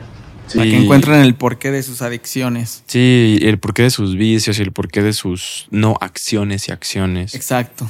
Traten de encontrarlo a tiempo. Porque a veces lo encuentras tarde y te cuesta mucho. Y me gusta ver podcast de así compañeros raperos. Y siempre veo que dicen lo mismo, ¿eh? Como que tuvieron su época locochona y luego hubo un episodio donde dices, ay, no, ya, creo que ya estuvo acá, hasta Sí. aquí. Es que no puedes vivir 24/7 en la fiesta, no, no se puede. El físico no te da, la neta, ¿eh? Y parece que los raperos están siempre ahí, pero como dices, siempre como que se reivindican y siguen siendo No, raperos. y te voy a decir algo. La gente más enfocada que conozco Del medio, muchos son raperos, ¿eh? En videos se salen ahí dándose y con viejas y lo que sea, y en la vida real los ves a tiempo, bañados, obviamente no drogados, no fumando, y entonces yo digo, wow, qué chido que por eso están ahí, porque están enfocados y porque están sharp todo el tiempo, ¿sabes? Sí, sí, sí. Es solamente una parte del, del business, de la faceta y ya. No se vayan con la imagen de los raperos y acá, la neta es que la mayoría de los raperos exitosos son gente bien chambeadora y bien lista y bien, bien sharp de la mente. Bien Siempre. entregada. Cabrón. Sí, la neta es que lo, lo he visto con, no con raperos, pero con otro tipo de, de artistas. Y sí, sí. Digo, obviamente, pues la fiesta, la fama, la lana, todo eso como que sí, a veces te atrae la tentación, ¿no? Pero al final, pues, güey, tienes que chambear y no puedes chambear drogado. No, no, no se puede, güey. No, y no te puedes dar una vida, un lifestyle chido manteniendo esa vida. La neta es que no es sustentable. Pues es que se, se te termina yendo como la identidad, se te va el alma, se te va todo. Yo he conocido amigos muy cercanos que han perdido todo por, ¿Por drogas? por drogas. Pero te estoy diciendo que casas, coches, este, Todo. novias, familia, hijos. Y que dices, no, yo no quiero estar ahí, la neta. ¿no? Este hermano. Así que no lo hagan. Sí, No, lo haga, compa. No, no se droguen, güey, por favor, vayan, atiéndanse y, y ayúdense. Güey, estamos en la última parte, con las preguntas estilo Islas Vlogs. Ok. Eh, dijiste que lo conocías. ¿No, no lo conocías? ¿No lo topabas? O sea, en persona no lo conozco, pero sí sé quién es. Y le ubicas las preguntas que a veces hace, ¿no? Pues, o sea, sí he visto videos. O sea, no me acuerdo muy bien, pero sí, sí he visto Pues te vas a acordar porque te las voy a hacer. Algunas, no todas, güey. Entonces, pues es una sección sencilla. Son preguntas con respuesta corta. Y, y ahí te va. Un saludo para Islas. Gracias por darme tu bendición en esta sección, güey. La primera, ¿algún talento oculto que tengas? Talento oculto. mm, sí, ¿Cuál? está oculto bajo mi pantalón. Ok, nos van a desmonetizar, güey. Nos van a desmonetizar. Pero eso no cuenta como un talento, ¿verdad? Es como una bendición más. Pues depende de lo que hagas con él, güey. Si haces malabares, pues igual sí, ¿no? O Una mamá así, güey. un talento oculto. No, creo que, que es que todos mis talentos no, no los oculto, o sea, todos los hago públicos. O por ejemplo, hay gente que no sé, güey, que se puede doblar todo el dedo hasta acá, o que se saca el ojo, ese tipo de cositas, ¿no? Talento oculto, no. Creo que no, ¿eh? Mi, mi talento oculto es ligar morras. Ese es mi talento oculto. Pero no está tan oculto. No. Pero es tu talento. sí. A huevo, güey. La siguiente. Algo que no le hayas dicho a tu mamá. Esto que dije que alguna vez estuve ahí atrapado en las, en las drugs, ella, ella no lo sabe. Yo creo que cuando veo esto, madre, pues ya sabías, mamá. ¿Sabes? Pasó. Lo siento. Pasó. Pero ya no está pasando. Qué feo, güey. O sea, no sé todo, ¿sabes?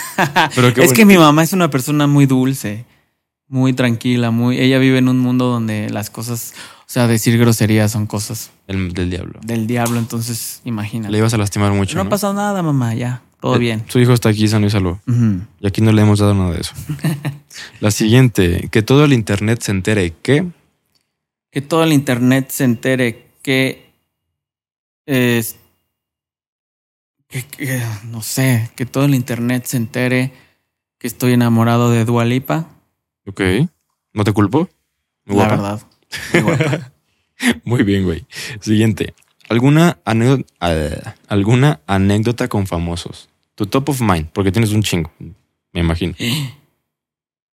Es que sí tengo, pero no, no sé si, no, o sea, una vez fui a una fiesta donde me dijeron, hey, va a haber como 80 modelos y va a estar este cantante. Y yo dije, wow, jalo. Llegué, me quitaron el celular y todo. Te estoy hablando de un cantante internacional pesado. ¿No se puede así. saber el nombre? No, Te voy a decir por qué. Porque yo toda la vida pensé que, que era Machín y él siempre se la jugó de Machín y llegué y resulta que no, no pelaba a ninguna morra y se andaba ahí agarrando con, con un vato y ahí me di cuenta que pues nunca fue tan machín como yo pensé, pero para mí fue un shock porque dije, no manches, o sea, el vato artista pop latino más cañón de muchas décadas y no le gustan las chicas. Entonces, No es lo que parece. Ajá, no es lo que aparenta, fíjate. Y no, no, no, no, no, o sea, la cosa no era que fuera gay, sino que nunca pensé que, que él era así, Por la fíjate. imagen que daba. Ajá. Fue una noche muy loca y no nos dejaron usar celular, nada, nada. Estoy siendo alguien muy grande, güey. Muy grande. Pues se van a quedar con la duda, gente. Se van a quedar Sí. con la duda de quién es esa persona. Ey, y en la mesa de en medio, o sea, había todo lo que te puedas imaginar de las drogas y de, o sea, era una Cócteles ahí, ¿no? Era de esas fiestas que tú escuchas que dicen, no, es que dicen que los artistas y que se desnudan. ah, pues esa, a una de esas fiestas yo sí fui. O sea, era, es, es real. es real, es real. A la verga. Pues, Sí. A ver, adivinen quién es ese artista. Adivinen quién es. Si lo digo, me matan, yo creo. No, no, no. En cámaras no. La siguiente. Quéjate de algo. Eh, me choca que entre los raperos haya tanta envidia. ¿Te da mucha envidia? Sí, y más que a mí también ver, o sea, y, y me encantaría que todos se unieran y que este lado colaborara con el otro lado y que todos fuéramos felices y todos hiciéramos uno solo, pero pues no sé si va a pasar, pero eso sí, sí me molesta. La verdad hay veces que me dan ganas ya de eliminar mi Instagram y dedicarme a, a otra cosa. ¿De tanto ego que hay ahí o qué? Sí, como que es mucho y luego no puedes, tienes que tener cuidado con cada cosa que digas, con quién le das like, a quién sigues, que acá no, ya. O sea, mejor me voy a Oaxaca y me pongo a vender este pulseras y ya me salgo de Vida ese tranquila, ¿no? Vida tranqui, sí, porque sí está pesadito, ¿eh? ¿Y hay gente en particular que lo que quieres ¿Señalar o prefieres mantener anonimato? Es que no, lo digo en general, ¿eh? Ok. O sea, en general de verdad que deberían de... Porque yo sé que en el fondo se quieren y se respetan, pero pues a veces... veces ya nada más el ego. El ego está bien feo. Sí, entonces yo por lo, por lo menos de este lado, a mí todos me caen bien y los quiero a todos y los respeto. Qué chingón, güey. ¿Tú Sí. no has, tú reconoces que has tenido envidia por alguien o no, güey? A todos nos pasa, pero justamente hay que saber reconocerlo, ¿sabes? Cuando de pronto ves algo y sientes aquí en la panza, dices, hey, ¿por qué estoy sintiendo eso? No, no, no, esto no está bien. Relax, Sí, relax, ¿no? Me va a drogar. Ah, no es cierto. Y ahí vemos cómo terminó todo este pedo, ¿no? Ajá, un chocongo ya. Con razón, con razón te diste cuenta de la envidia. Te, te Exacto. llevó, te llevó a un, un camino muy oscuro. Pero sí te ha pasado, ¿no? Que ves a alguien Sí. y dices, ah, pero no sé, y luego debes de. Debes reconocer, oye, ¿por qué? La envidia es pura inseguridad, al contrario. debes decir, necesito trabajar en mí Sí, ser más seguro, ¿no? O sea, creo que la única competencia era la de contigo mismo de ayer, güey. O sea, es.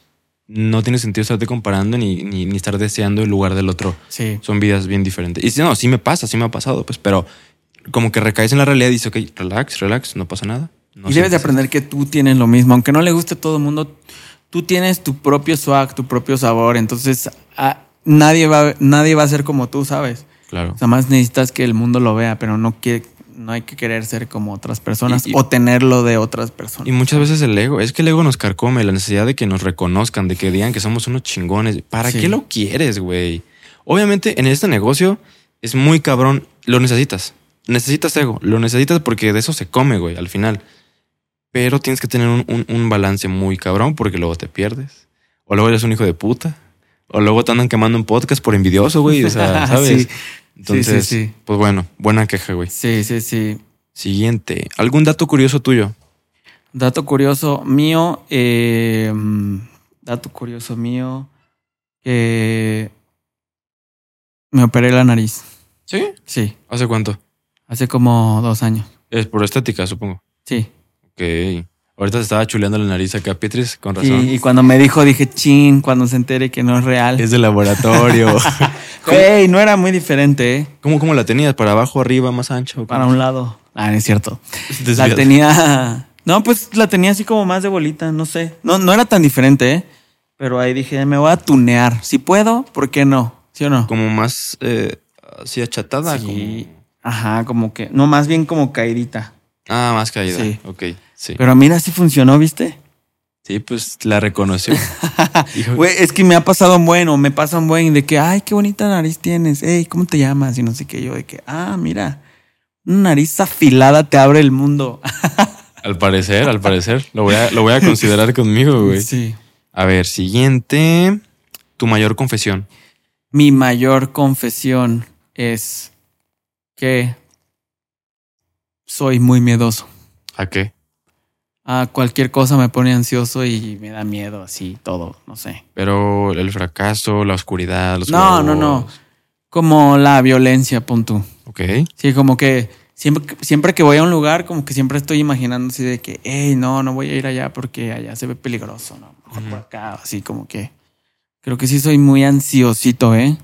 Ok, ok. Sí, muy siempre estoy pensando así mucho más allá. paranoico, dirías. ¿O No, no, paranoico no, pero sí ansioso, ansioso. Ok. Es, a lo mejor es secuela, ¿no? De, de la nieve. A lo mejor La sí. nieve. Lo peor que te ha hecho tu ex. Lo peor que me ha hecho mi ex es... eh, lo peor que me ha hecho mi ex. ¿Qué podría ser? Déjame pensar, ¿eh? Lo editas. Adelante, güey. Tómate tu tiempo. Este... Ah, ya me acordé. Es que tengo muchas exes para empezar, ¿no? Ok. Andaba con una mujer muy guapa de otros continentes y recuerdo que yo me hacía el muy open mind con ella y una vez se enojó y ya me habló y me dijo, oye, es que me vine a Acapulco con un vato y amanecí con él, ¿sabes? Pero pues andábamos chido, o sea, solo se enojó de una babosada y entonces yo creo que yo por verme open mind dije de que, ah, no falla, mi amor, sí, no sé qué, ya. pero no, ya de ahí sí sentí horrible. O sea, después ya nada más andaba con el hueco en el estómago. Claro. Entonces creo que sí, no, no me late que me engañen, ¿eh? Te va nadie, güey. No, no me late. Pero yo por, por siempre jugarla de open mind, siempre me aplican esas, ¿eh? Sí. Siempre yo de que no, es que tú, tú y yo todo bien, no pasa nada, igual, sí pasa. Sí o sea, duele. tú, tú eres monogámico 100%. Pues siempre la juego de poligámico, pero No. por dentro creo que no. Mejor dilo, güey, porque luego te andas lastimando, te andas doliendo. No, por eso prefiero no tener novia, ¿sabes? Ok. Sí, por eso es muy difícil que me apegue a alguien. Está muy, está muy cabrón. Esperamos verte enamorado pronto, imagínate. No sé, güey. No lo creo. Vamos, vamos viendo a ver qué pasa, güey. Y ya la última, algo que te daba pena de tu ex, pero nunca le dijiste. Uy, andaba con una. Uy, no quiero decir. Bueno, sí, era una rusa, la verdad. Las rusas se visten bien feo. Por lo menos las que yo conozco. Y de que se ponía zapatos dorados con falda verde y suéter de estrellitas así. Cero combinado, ¿no? Y para ir así a premios o lo que sea, yo decía, no, ¿Qué es por esto? favor. Don't do it. No, no, no, no, no. Nunca le dijiste que te daba pena eso. Sí, Ah, pero se lo decía buena onda, ¿sabes? De que, oye, ¿no prefieres vestirte así toda de negro o algo así? Pero sí, no. Mm, mm. O sea, para mí sí eso sí me la baja, sí, cabrón, que alguien se vista mal, ¿sabes? es mata pasiones, ¿no? Sí, sí está mata pasiones. Ey, dije que todas las rusas se visten mal, pero no, no es, no es verdad. No todas. Las que él conoció. Pero las que yo conocí, sí. Mala suerte tuviste, quizá, güey. Oye, hermano, pues ya, ya, ya finalizamos, güey. Estamos pues, ya finalizando ahora sí. Eh, primero, pues, te quiero agradecer por tu tiempo, güey. Gracias, hermano. Por tu apertura, porque pues sí, dijiste cosas acá eh, eh, que necesitaban apertura, ¿sabes? Para decirse. Sí, cosas más bien que nadie conocía. Oh, en exclusiva. Sí, sí, sí. En Es exclusiva. que como que no, no, no, en las entrevistas siempre digo cosas muy así por encima, ¿sabes? Como que nunca me clavo. Como de, sí, la música, sí, la Ah, canción, sí. la- Sí, todo bien. Y, pero no, hoy, hoy sí dije varias cosas, ¿eh? ¿Conocimos No tu me- realidad? Pero no me arrepiento, sí, mi realidad. Excelente, güey. Pues es Me que es el objetivo. O sea, es, la cosa de, de conocer a las personas como personas. Conocer al artista como como persona.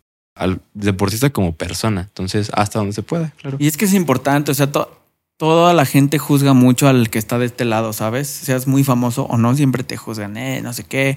Y deben de entender que somos personas normales y que también caminamos en la calle y que también nos echamos unos tacos en la esquina y también te duele una ruptura y también hay veces que no tienes lana. Entonces, debes de, ¿sabes? Como de entender de este lado que es una chamba, simplemente nada más que estás enfrente de una cámara. Claro. Pero es igual que cualquier otra chamba y somos igual que cualquier otra persona. Por favor, entiendan eso. Sí, Por güey, favor. tus palabras valen oro. Aunque a tú pareces un robot un poco, Pero. Inexpresivo, pero. decirlo. pero no, sí somos personas, ¿no? Sí, y es lo que me gusta de, de realizar esto, ¿sabes? Al margen de, de lo demás, de lo colateral que está chido, obviamente, pero conocer personas y realidades, güey. O sea, al final, el, el- no sé, si me traen a J Balvin, que estaría muy puta madre eso, güey, estaría genial. O sea, no voy a entrevistar a J voy a entrevistar a José, güey, ¿sabes? O sea, voy a preguntarle a José qué pedo, qué le tiene miedo, cómo se siente, ¿sabes? O sea, porque siento que muchas veces eh, el, el- el hecho de que estés en el foco público te hace perderte a ti mismo. Porque la gente cree que solo estás ahí para cantar o para escribir, no para sentir, estar agüitado, güey, ¿sabes? Entonces, pues qué chingón. La neta, qué chido que hayas tenido este tiempo, oportunidad, güey. Apertura. El micrófono está abierto ahorita tuyo, güey. Eh, no sé si quieres decir algo a la gente que te escucha, a tu familia, a la gente que no te conocía. No sé. Adelante, güey. 27 de junio, CDMX. Mi nuevo sencillo. No pregunten más. 27 de y no, junio. y muchas gracias por invitarme y ojalá me inviten a Mad. A Mad, a más podcasts. Ojalá que sí, güey. Y ojalá que ya no bajen tus episodios. ya Eso. no, me pasa mucho, muy seguido así con música, con videos, no sé. ¿Que te los bajan? Sí, no sé qué pasa, ya no, ya no quiero atraer esas cosas. Esto no va a pasar, ¿verdad? No, no, no. Perfecto. Por mi parte, no, güey. A menos que tú quieras bajarlo. Se va a quedar a- para la Sí, ¿no? perpetuidad. El chile, todo esto se va a quedar. Esto ya si me pides bajarlo, pues ya ni pedo. Nel, Pero, va para arriba. Aquí se va a quedar, gente. y a todos ustedes, muchas gracias por ver este episodio. Gracias por estar hasta, hasta este punto. Si llegaron hasta aquí, comenten el emoji. ¿Qué será bueno, güey? ¿Qué emoji comenten? El de berenjena. Una berenjena. Comenten una berenjena. Sin contexto. Es para saber que llegaron hasta este punto. Y pues nada, agradecerles. Si están viendo esto en YouTube, comenten, compartan, activen la campanita, denle like, eh, todo, todo eso, porque ayuda mucho. Y se los diré siempre, porque se hacen güeyes si no lo hacen. Pero háganlo. Y si están. En Spotify, igual, denle en seguir, califiquen el episodio porque ayuda bastante. Y pues, eh, Hugo, gracias, carnal. Gracias de a ti, nuevo. hermano. Y nos vemos en la siguiente realidad. Ahora vemos. Bye.